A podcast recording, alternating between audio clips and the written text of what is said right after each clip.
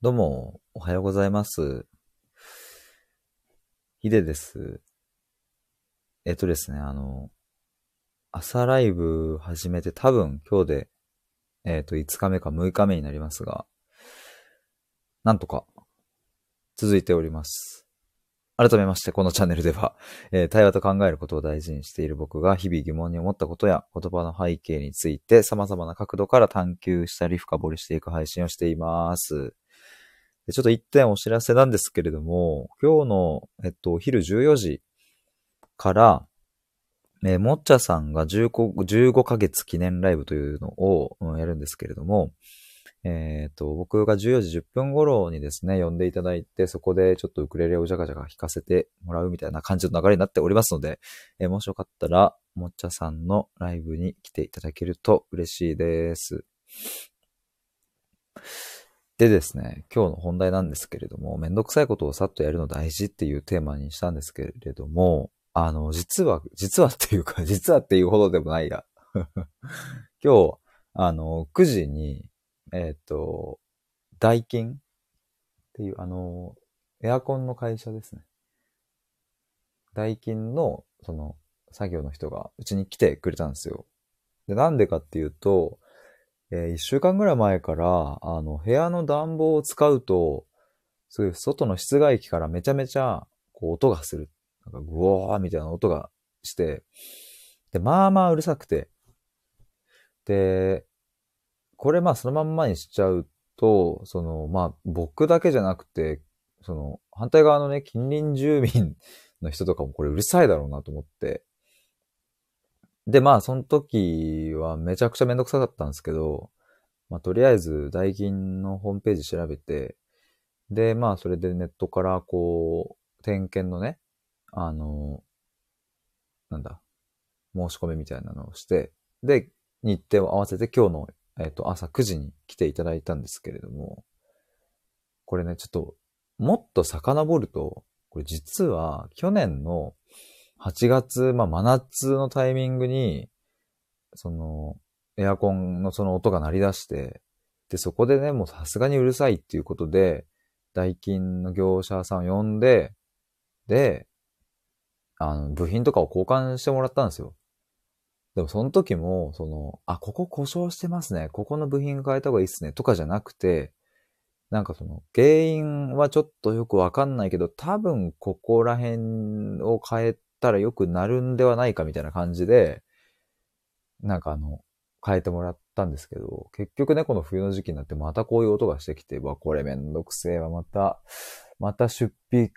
じゃんとかって、前回も1万3000くらい払ったので、これめんどくせえなとかって思ったんですけど、まあ放置するよりはいいでしょうということで、まあちょっとめんどくさい気持ちを、まあちょっと乗り越えつつ、まあ申し込んで、で今日来てもらって、もうてか昨日の時点でもやっぱ明日キャンセルしようかなとか思ってたんですけど、めんどくさすぎて。まあでも今日9時に来てもらって、えっ、と、まあ見てもらったところですね。すごく大発見があったわけですよ。で何かというと、その、今回来てもらった人曰く、まあその室外機の中のなんかコンプレッサーって呼ばれる部分があるらしいんですけど、なんかそこがなんかこう音が出る原因、なんか音症になっていると。だからそこから音が出ないようにこれこれこうとこういう作業をちょっと、まあ次回、えー来た時にちょっとしてみようかなと思うんです、みたいなことを言われて、で、へーってなって、でもあの僕、前回その8月、去年の8月ぐらいに来ていただいた時はあんまそういう話しなかったし、な、みたいなことを言ったら、まあ今回の人すごくいい人で、あ、いい人っていうかまあ正直に言ってくれる人で、いや実は前回来たやつって、みたいな。もうその人もやつ呼びをしていたんですけど、いや前回来たやつって、いやその代金の、そのまあ確かにその繁忙、夏って繁忙だから、結構その一時的に雇った、まあなんかこう、急遽入ってもらったエンジニアで、まあぶっちゃけそういうの多分分かってないんですよね、みたいな。その人も結構軽いノリだったんで、いや、マジで、そいつはね、多分ね、知らなかったんだと思います、とかって言われて、あ、マジっすかみたいな。まあでもこっちとしてはね、別にその、その人が、なんかその急遽入った人であろうと、そうじゃなかろうと、まあ代金に頼んでるわけだから、なんかそのね、いや、しかも結構まあ1万3、4千くらい払ってるから、まあなんか、うんって感じだったんですけど、でもその今日来てもらった人は、まあそういうね、前回、うんと、まあ微妙な感じでよくわかってない人間がやっちゃったんで、まあ今回は、あの、良きようにやっときますよと。まあまあお金はかかりませんよっていう意味でね、言ってくれたんですけど、まあ、あの、それはすごく、あの、ありがたいなと思うんですけど、まあでもなんか、そうなんですよ。今日の結論に戻ると、めんどくさいことをさっとやるのはやっぱ大事だわと思って、こういう、なんかそう、僕のめんどくささの原因は何だったのかなと思うと、まあなんかまたね、結局ね、見てもらったところで、まあ前回みたいにその同じ症状だから、まあ原因とか、まあわかんねえよなとかって思って、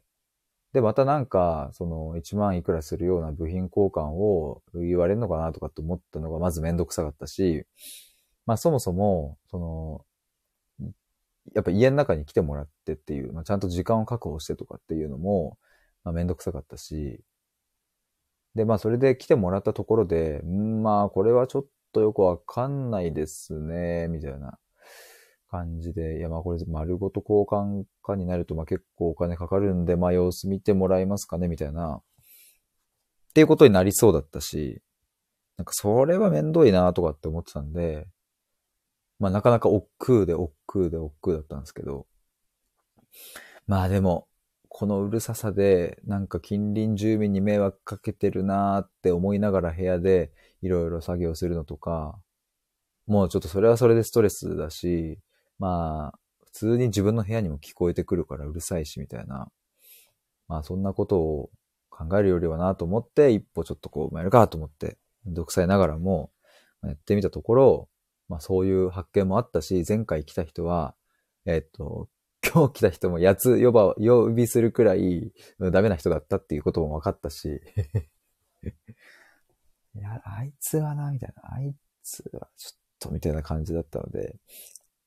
で、あと、そう、あと、もう一つ、これはですね、ぜひ皆さんにも聞いてほしいなと思う、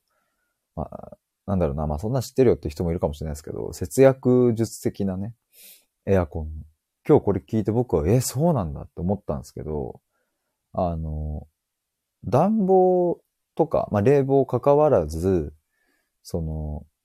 設定温度に達するまで、やっぱりグオって一気に上げにかかるから、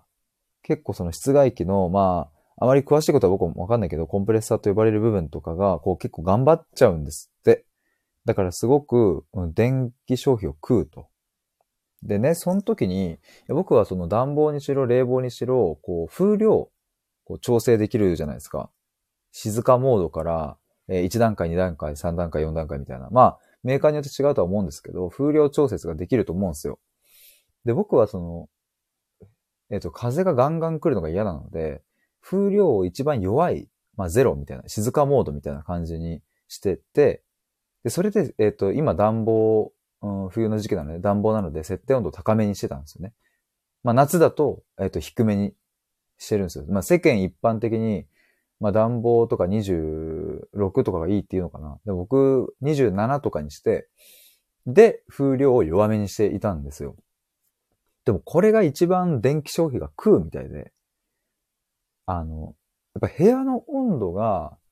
例えば27度設定で、こう、暖房をつけていた場合は、27度になるまでは、やっぱり室外機も頑張んなきゃいけないと。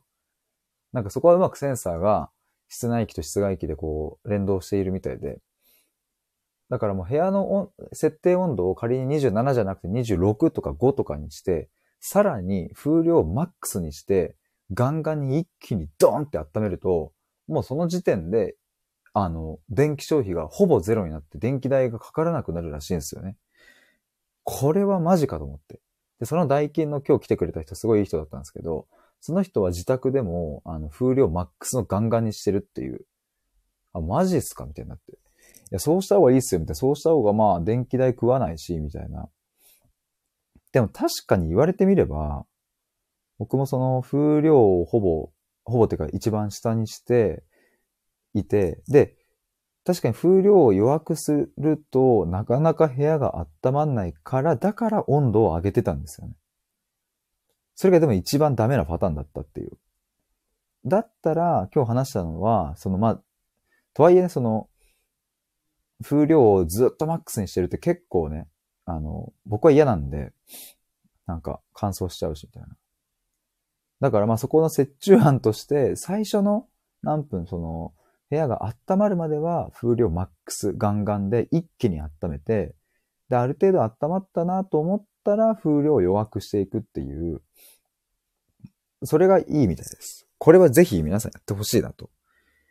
やってほしいなというか おすすめですっていう。だからまあ夏もね、まあそろそろ暖かくなってきて、あれですけども、まあ冷房も、そのね、風量ガンガンにしちゃって、一気に部屋を冷やしちゃってから、風量を弱くする方が、それ以降、あの、電気代がほぼかからないみたいなので、右肩上がりでギュイーンとやり、まあ、そっからはもう平坦みたいな、まあ、そんなイメージみたいですね。なんかそんなことも今日分かったので、まあめんどくさいことをさっとやっていくのも大事だなっていうことを改めてなんか痛感しました。ただ、また次回ですね、僕は来週ぐらいに、そのなんか部品のなんかこう調整みたいなので、また来てもらうのでね、また時間をちょっと抑えて、やったりして、まあ結局やっぱめんどくせえとかって思っちゃうんですけども、まあまあまあ、まあまあまあ。でもなんか今話していて思ったのはやっぱりこれって今回は、まあ室外機っていうね、あの、機械をこう見てもらったわけですけども、これ体もね、見てもらった方がいいんだよなっていうことをなんか今言ってて思いましたわ。あ、ソララさんおはようございます。めんどくさいことを横目にお邪魔します 顔文字が、ふわーってなってます。めんどくさいことやってやるぞっていう感じの顔文字ですが。はじめましてですかね。アイコンが空みたいなの。そういうイメージなんですかね。いや、めんどくさいことね、さっとやれる人はね、あ、そららさん、洗濯物横目にダラダラと。はじ、はじめましてですね。いや、めんどくさいっていう感情結構ね、僕はなんか、付き合うのむずいなと思いながらも、まあでも、そういうのを一切挟まない人もね、身近にいたりするので、すごいなと思いながら、めんどくさいっていう感情を1ミリも挟まないで行動に移すっていうのはすごく、すごくでもシンプルでいい、なんかシンプルな生き方でいいなとかって思って。でもやっぱついついめんどくさいって思ってしまうんですけど。なんか前もな、このチャンネルでというか、なんか僕がライブしている時にそういう話になって、めんどくさいってどういう感情なんですかね？みたいな話をリスナーさんとしてた気がすんな。あれかな？サイトを自分で僕が立ち上げてる時かな？あ、かもな。やっぱめんどくささを打破する、まず一つの要因というか、としては、まあ知識をつけるっていうのは大事だよね、みたいな話もあったし、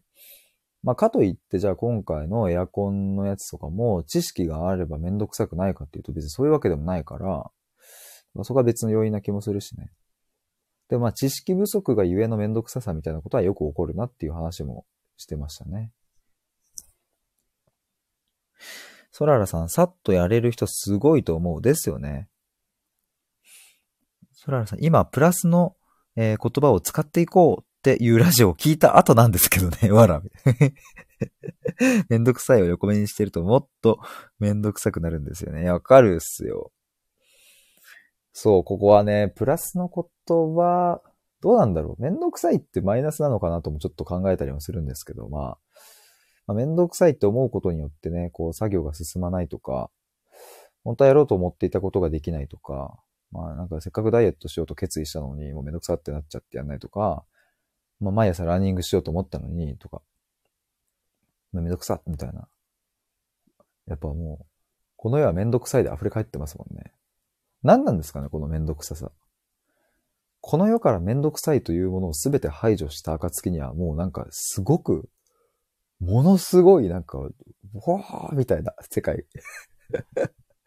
全然表現できないですけど。なんかめちゃめちゃ活気溢れる世の中になりそうですね。でもそう思うとやっぱめんどくさいっていう感情がこの世界のバランスをうまく整えてくれてるんじゃないかみたいな。何を言ってんだ。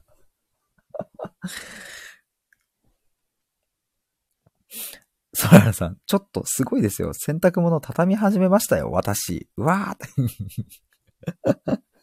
すごいです、それは。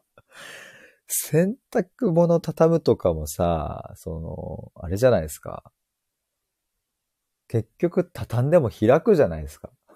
なんか、僕そういうの思うからね、なんかすごいなと思いますよ。あの、世の中の、その洗濯物を畳んでいる方々は。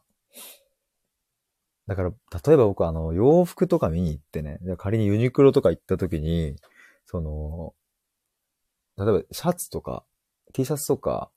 そういうものをね、こう、あ、デザイン見たいなと思って、こう、パッと開、開いてでも欲しくないなと思うと、またこう、畳まなきゃいけないじゃないですか。でね、まあ、その、お店の人に任せりゃいいじゃんっていう話なんですけど、その、開くと、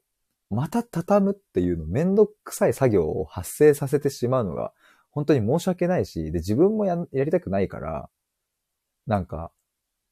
あの、なんつうんだろうな、この、畳んである T シャツを、こう、ペロっていう、この、い、一段階のペロってやって、見て、想像してまた戻すみたいな。全部こう、わって開いちゃうと、またそれをね、しかもそのなんかこう、いい感じに畳まなきゃいけないじゃないですか。それめんどくさと思って、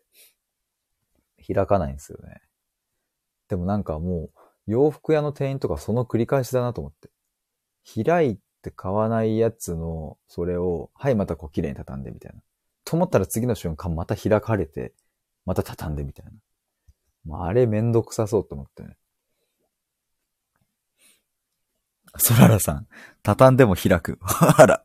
それですよ、それわかるわ。めんどくさいから開かない、受ける。いや、なんかやっぱそうっすよね。あ、それでもすごいあれだな、なんか。なんか、なんだろうな。いや、例えば料理、僕、なんか最近すごい料理作るんですけど、料理とか作るのも、まあ、確かにね、その仕込みめんどくさいなとか、仕込みっていうかその、なんだろうな、最初こう切ったり洗ったりするのめんどくさいし、うんと、結局ね、野菜とかもこう、端っこ捨てたりしてゴミとか出るのめんどくさいし、めんどくさいんだけど、あの、その元には戻んないですよね、その 大根めっちゃ切ったのに、そのなんか1時間後にまた、なんかその、元の大根にボーンって戻るみたいな。例えばせっかく野菜炒め作ったのに、すべてまたその調味料も全部元に戻って、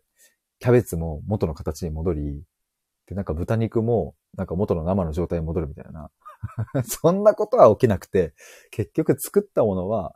その人間の胃袋に届くから、なんかそこはね、なんか乗り越えるんですよ。で、食べなきゃいけないし。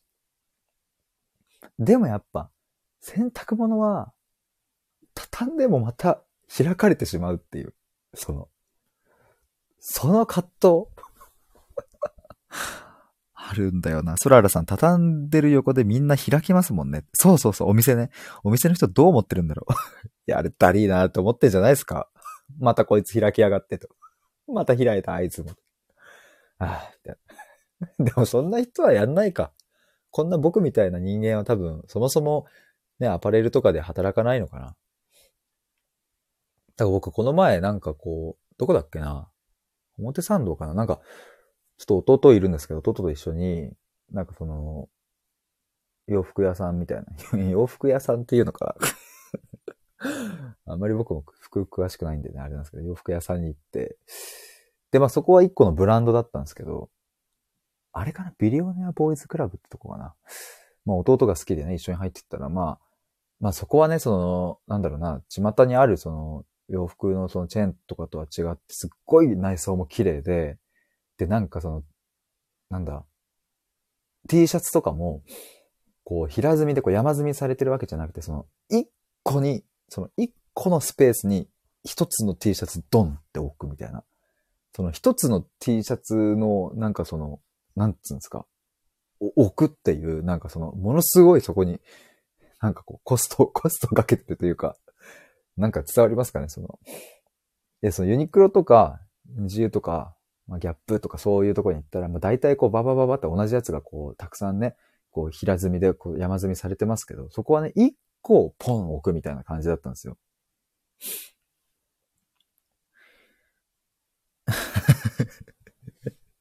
ソララさん。また開いたあいつ。そんなお店の人嫌だ。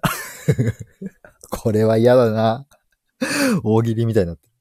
こんなアパレル店員嫌だ。うわ、また、あいつ開いた。っていう風に舌打ちするやつ嫌だな。心の舌打ちするやつ嫌ですね。ソラさん、一枚一枚あるんでしょうそうです。怖って。私的には恐怖、恐怖ですよね。でね、やっぱ僕もそこに入って、まあでも一応可愛いなって思うんですよ。その、畳んである状態の T シャツ見てね。まあ可愛いなって思うんですけど、しかもその店員さんとかめちゃくちゃおしゃれな感じで、キャップかぶってみたいな感じの店員さんでね、僕的にはすごくこうハードル高めなんですよ。服も全然持ってないし、まあそんなに言うほどね、こう自分買ったりもしないから、すごくハードル高めな店員さんがいて、いや、ここでバッて開いたらすっごい、ああ、いつ開いたみたいな。まあそんな思わないか 思わないけど、いや、あいつ開いたとは思わないけど、でもなんか、その開いちゃうと、また綺麗に戻すのめんどいよなって自分が思っちゃうから、っていうのを想像しながら T シャツを見ていったところですね。そのハードル高めの店員さんがこう近づいてきて、お、なんだなんだと思ったらめちゃめちゃ最高のスマイルで、開いてみてください。僕すぐ戻すんでって言ってくれて、おー最高この人って思って。まあでも開かなかったんですけどね。あ、マジっすかありがとうございますって言って。って言いながら開くのをやめました。もう開くの本当にめんどくさい。なんか、開くのがめんどくさいんかなもうもはや。全部めんどくせえじゃん、もうそしたら。それはさ、怖いって。怖いっすよね。もしその、心の中で舌打ちされてたら。あいつ開いた。いやでもなんかその、やっぱめんどくささってそこにあるっすよね。家事とかも絶対。まあさっき言ったように料理とかはさ、まあ最終的にね、こう、その人の体を作るものになるし、まあ美味しい。僕は食べるの大好きなんで、まあそこはね、めんどくさくねえなって思うことの方が多いんですけど、割合。例えばさ、その掃除とかもね、埃とかをこう、例えばその部屋の隅とか溜まるし、まああとね、この冬とかになると、この窓がね、なんて言うんだ、ろ、露血吐血氷結？氷結は酒ですね。なんて、なんて言うんだ、その、あれなんて言うんでしたっけ？こういうの。ろ過、ろ過じゃなくて、えっ、ー、と、路面、まあ、なんかこう水滴がつくじゃないですか。なんかそういうのとかも、まあ、拭いたりした方がね、きっとその、いいと思うんですよ。こう、ジメジメし、湿っちゃうし。でもそういうのもさ、拭いてもさ、また次の日にはさ、水滴がついちゃうしさ。でさ、埃も取ってもさ、またさ、一週間すれば埃溜まるしさ。なんか、めんどくさって思っちゃうんですよね。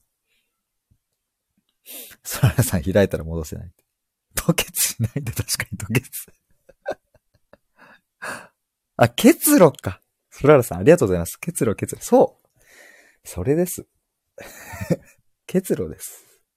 そうなんです。結露がだるいんですよ。なんかやっぱね、そういうの思うとね、でもなんか、いかにしてめんどくさいを省くか、すごい大事だなと思って、そういうめんどくさい人間はね。僕あの、ウクレレを去年から弾いてて、えっと、去年9月ぐらいからやってるんですけど、あ、で、今日そう、あの、お昼の14時10分ぐらいから、もちゃさんっていう方のところで弾くので、ぜひよかったら弾いていただきたいなと思うんですけど、そう、ウクレレを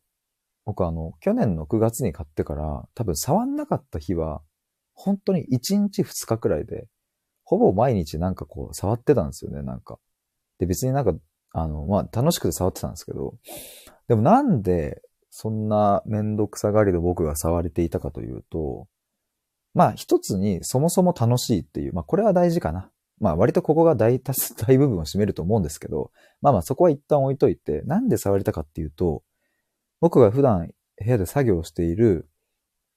机の真横に置いてあるんですよ。だからもうあの、パソコンをしていって、ふーって一息つくときに左手を伸ばすと、もうウクレレが取れる位置にあるんですよね。やっぱこれ大事だなと思って。だからもしウクレレが、うん、別の場所にあってわざわざ取りに行かなきゃいけないとなったら、まあ、絶対やんないんだよね。と思うと昨日もですね、僕あの、ずっと部屋に眠っていたストレッチマットをですね、昨日久しぶりに引っ張り出して、リビングに持ってって、ストレッチをしてたんですけど、なんかやっぱこれも、すでにセッティングされているまたは目のつくところとかに置いてあれば、ストレッチを毎日やるっていう習慣つけられるよなとかとも思ったし、やっぱいかにしてめんどくさいを感じる瞬間をこう省くかみたいなの大事だなと思うんですけど、でもなんかまたそういうふうに話してて思うのは結局でも洗濯物畳むっていうのは、まあ、なんかそこをもう気合で行くしかないみたいな感じになるんですよね。なんか。なんかあるのかな？そのめんどくさいをなくす、工夫する方法。なんかでもありそうな気もするな。なんだろうな。どこが一番めんどくさいんだろうな。洗濯物、洗濯機から出す工程もだるいか。干す。で、干したのを取り込んで、何でもやっぱ結局めんどくさいっすよね。洗濯に戻ったって。ソララさん、もうさ、家族一人二枚とかにしたらいいのかな？あ、それいいじゃないですか。一人二枚したらいいんじゃないですかね。そしたら最高じゃんっていう。おソララさん、終わったよ、畳むの。おでも一つ今答えが出ましたね。やっぱ配信誰かの聞きながらやる。まあ多分そういう風にされてるってことですよね。やっぱそういうのありかもしれないですね。だから意識を畳むに向けないで聞くに向けても、あとはもうなんか自分の体を機械のように動かしていくみたいなね。あ、でもそれは結構大事かもな、なんか。克服えへんっていう えへん絵文字、顔文字 いや、これ大事っすよね。やっぱめんどくさいとどう付き合うかみたいなテーマで今度ライブしようかな。僕去年とかも、あの結構一人で、なんかその、いろいろ気になったことをですね、例えばあの去年やったテーマだと、あの不登校についてどう思いますかっていうライブを立ち上げて、そこでね、結局2時間ぐらいかな、話したりとか、あと去年やったのは、カサンドラ症候群っていうのをご存知ですかね。カサンドラ症候群っていう、まあ、あの、一般的なところで言うと、その、夫婦関係とかにおいてね、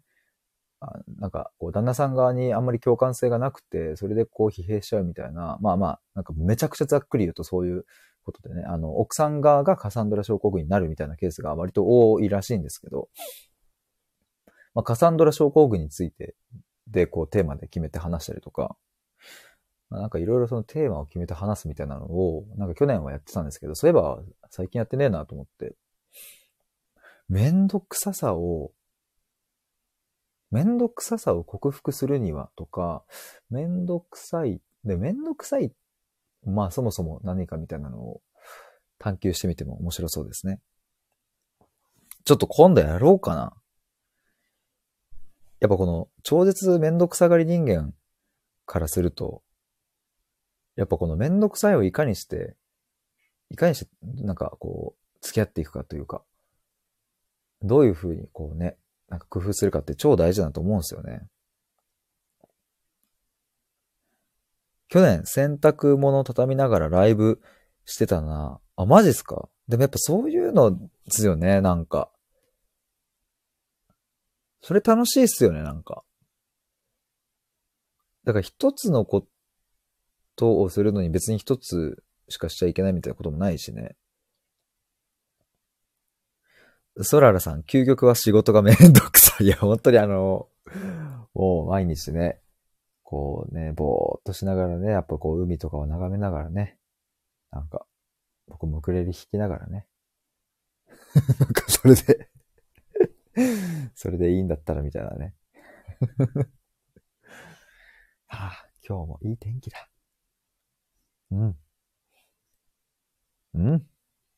寝ようみたいな感じでね それで毎日行けたらいいっすよね。ソララさん、でも聞きながらの方がはかどる。やっぱね、あれですよね。なんか僕もその、なんかまあパソコン使って作業するときも、その頭を使わないで考えなくていい、うん、入力ただしてるだけとか、うん、なんか、そういうのをしているときとかは、なんか音楽かけながらとかやったりとかしてますけど、まあ考える ことをするときは、うん、そうですね。それにこう、集中しないとできなかったりするけど、そこら辺はでも大事っすよね、なんか。いや、でも僕もそういえばね、この朝にライブするっていうのを始めて今日で5日目か6日目ぐらいなんですけど、まさかこんなになんかできるとは思いませんでしたが、でもなんかやっぱりこうしてなんかこのめんどくさいことをさっとやるの大事っていうのを 立ち上げたときに、僕はまさか今日この洗濯物の話をするなんて思ってもいなかったんですけれども、まあなんかそういう風に話が発展するのはやっぱり面白いなっていう風に思えるし、まあ朝にやんなかったら、多分ね、その、出会えない、出会えないというか、そのね、なんか主婦の方とか、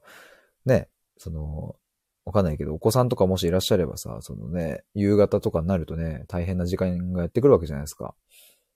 とかって、まあだから、夜とかもね、やっぱこう、ちっちゃいお子さんがいると寝かしつけがあったりとか、まあいろいろね、小学生の子とかでもね、大変だったりすると思うんですけど、やっぱ朝とかね、この時間帯にやるとね、こ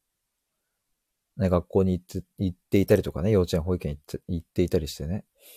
まあまあ、比較的に暇な時間なのかなとかと思うと、まあ暇ではないですよね。暇とは言えないかもしれないけど、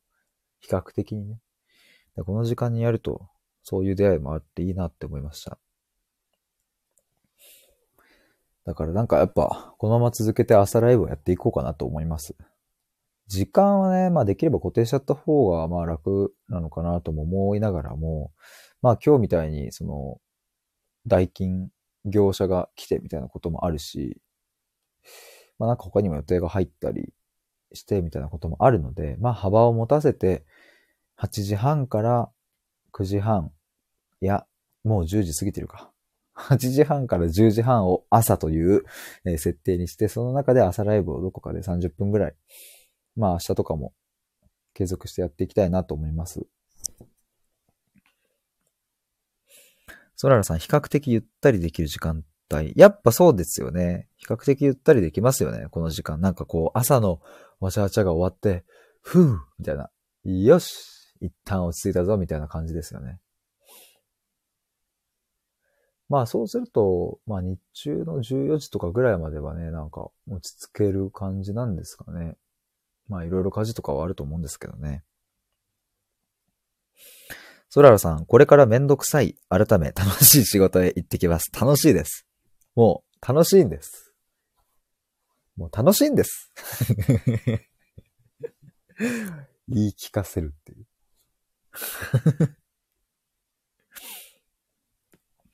いやー。僕も、そろそろ、あ、ちょうど30分ちょい超えなのでね。そう、あの、気づいたら1時間とかやっぱやってしまうので、楽しくなっちゃって。まあ、30分っていうところを僕も区切りにして、これからもやっていこうかな、やっていきたいなというふうに思います。ちなみにですね、ヒデの哲学ブログというのも、あの、やっておりまして、そっちでも、あのですね、僕のいろいろ考えていることを書いたりしておりますので、もしよかったら、プロフィール欄とか覗いてみてもらえると嬉しいです。あとはですね、僕最近ですね、探求カフェっていうのを、これはあの、実際に店舗を開いたわけじゃないんですけども、オンライン上のですね、探求カフェっていうのをちょっと始めてみたんですよ。親友や家族にも話せないことはあるけれど、探求カフェであれば話せるっていう、そういうコンセプトのもとをやっているので、もしよかったら、そっちも覗いてみてもらえると嬉しいです。ソララさんめっちゃ楽しかったです。ありがとうございます。よかった。よかった。めんどくさい時間が楽しくなったって。それはもうめちゃくちゃ嬉しいですわ。ありがとうございます。こちらこそ、ありがとうございました。ありがとうございました。本当にもうね、よかった。よかった。僕はこのやっぱめんどくさいの味方になりたいですね。僕もめんどくさいマックス男なんで。やっぱ朝のこの時間だったらね、そうですね。皆さんのこの主婦の方のいろいろな時間に、こう、なんかこう、ね、力になれるかなと思うとね、めんどくさいを撲滅しましょう。ということで 以上です。他でも聞いてくださった皆さんありがとうございました。今日は僕はとても大事なことを学べましたし、洗濯物はやっぱり開かれる前提で畳まなきゃいけないがゆえにめんどくさいという新たな事実を僕は見つけることができてとってもハッピーです。あなさん、すべてめんどくさいって。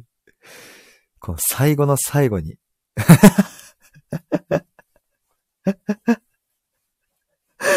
滑り込みで すべてめんどくさいというコメントありがとうございます ヒデさん、アーカイブで聞きます。ありがとうございます。あの、最初の方はですね、あの、ちょっとエアコンの話とかしてて、えー、そこからですね、あの、ソララさんと共にこの洗濯物の話からアパレルの話へとなんかいろいろと遷移してて、とっても面白かったので、ぜひ聞いてください。ではでは、以上になります。バイバーイ。